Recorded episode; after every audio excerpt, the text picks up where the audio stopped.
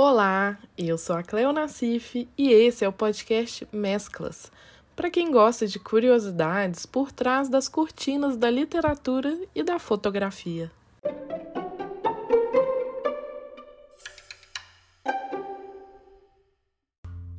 Muita gente conhece o Hemingway, nem que seja de ouvir falar. Ele foi um escritor consagrado, publicou inúmeros romances, contos e muitas obras de não ficção também. E só para gerar aquele impacto, ele ganhou um prêmio Pulitzer, que é um dos maiores prêmios de excelência no jornalismo e na literatura, e também ganhou um prêmio Nobel de Literatura. O que muita gente desconhece foi o constante flerte com a morte que o Hemingway tinha dentro de si e que ele, aí sou eu que estou me atrevendo a dizer, mas que ele intencionalmente levava isso para a vida. Se alguém aí acha que a vida de um escritor é uma coisa pacata, sem muita emoção e tal, você vai mudar de ideia agora. O Hemingway, eu tô super íntima, né? Mas o nome dele era Ernest Hemingway e ele nasceu em 1899 nos Estados Unidos. E já chegou assim no mundo que estava prestes a eclodir aí na sua primeira grande guerra mundial. O Hemingway tinha uma inquietação e ao mesmo tempo ele era muito interessado naquilo tudo. Então ele desde muito jovem, ele foi logo se alistando para lutar na Primeira Guerra, que teve seu início ali em 1914. Mas como ele tinha um problema de visão, ele não foi aceito no exército. Só que isso não distanciou ele das fronteiras da guerra. Pelo contrário, o Hemingway insistiu e conseguiu um cargo como motorista de ambulância da Cruz Vermelha lá no fronte da Itália. E aí ele foi com tudo. Dizem que no final da vida do Hemingway seria difícil achar algum osso no corpo dele que não tivesse sido quebrado em algum momento.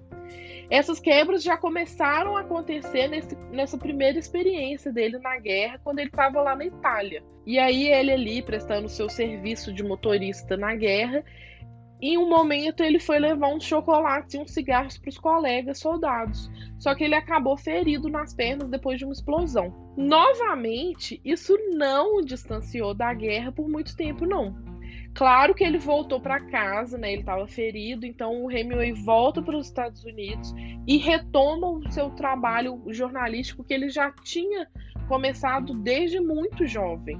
E aí, no decorrer da vida, como repórter, ele cobriu inúmeros conflitos, mas talvez o mais marcante, que inclusive tem filme a respeito, foi quando ele se envolveu de corpo e alma politicamente naquela luta que foi na Guerra Civil Espanhola, que aconteceu entre 1936 e 1939, onde ele foi para fazer uma cobertura jornalística da guerra, mas ele acabou se alistando na luta e entrou de cabeça naquilo.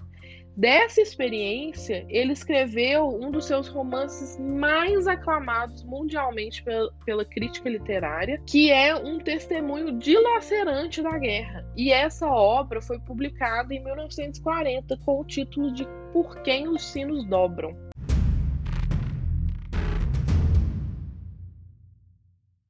Só uma curiosidade, em especial para os metaleiros de plantão aí, muitos anos depois da publicação do livro, se você gosta da banda Metallica, uma das músicas da banda não só leva o nome do livro do autor, que em inglês é For Whom the Bells Toll, como também tem referência clara na letra, que fala sobre guerra, sobre morte, sobre uma montanha na qual os guerrilheiros do livro se escondem. Então a letra da música fala: Dê uma olhada para o céu antes de morrer. É a última vez que você o fará. E isso é uma referência aos momentos finais do livro e da personagem principal chamada Robert Jordan. E as peripécias do Hemingway não acabam por aí não. Ele uma vez estava num voo de observação sobre o Congo em 1952 e aí o avião que ele que o escritor tava caiu e ele acaba machucando a cabeça. Mas nada grave. Aí ele sai do avião e vira e fala: "Eu vou pegar esse outro avião para buscar o resgate pra gente". Eis que, aí vocês pasmem comigo, nesse segundo avião que ele pega para decolar, na decolagem o avião simplesmente explode Felizmente, o escritor sobreviveu, ficou tudo bem, mas assim, realmente seria um enorme desafio encontrar um osso dele que não tivesse quebrado em algum momento da vida. É interessante perceber como que a obra do Hemingway está inteiramente ligada às suas vivências.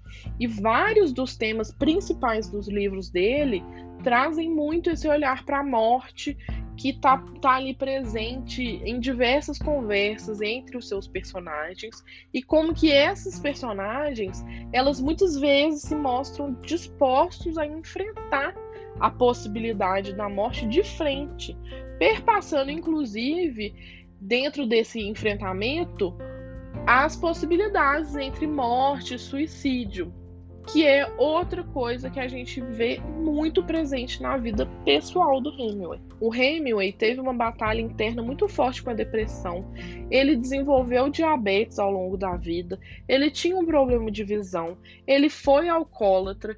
Então, assim, ao mesmo tempo que a gente tem aí esse homem cheio de virilidade, cheio de vitalidade, e com essa predisposição aí para luta, a guerrear e né, ir de frente para o encontro ao perigo, em prol ali do que, que ele acreditava, a gente também tem esse contraste com a batalha interna dele, né? Uma coisa muito íntima em torno dessa condição humana mesmo, de doenças, de vícios e de tristezas muito profundas. O pai do Hemingway, muitos anos antes, ele cometeu suicídio com uma pistola dentro do consultório médico por causa de problemas de saúde ali e problemas financeiros. A sua mãe, a Grace, ela foi uma cantora de ópera e pelo que tudo indica, ela foi uma mulher de uma personalidade assim toxicamente dominadora, inclusive tendo um relacionamento ali com o próprio filho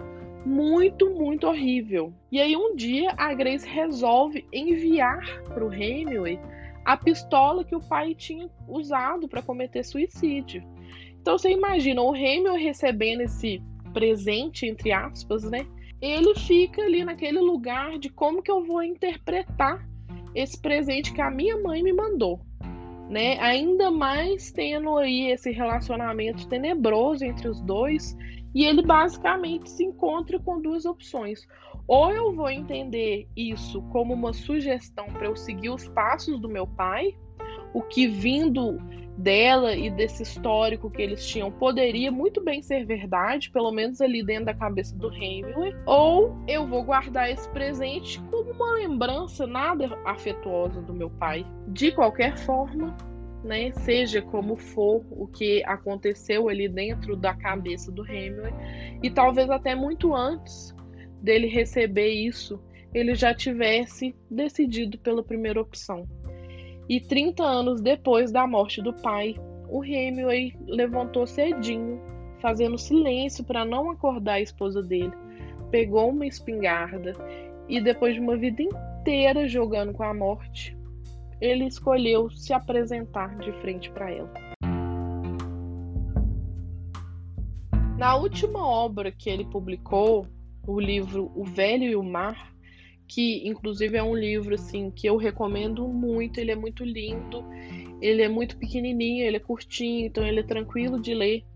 E ironicamente, é um livro muito mais sobre resiliência e sobre superação, onde o Hemingway deixa aí, escreve uma expressão que acabou se tornando meio que um lema da história, onde ele fala: um homem pode ser destruído, mas não derrotado.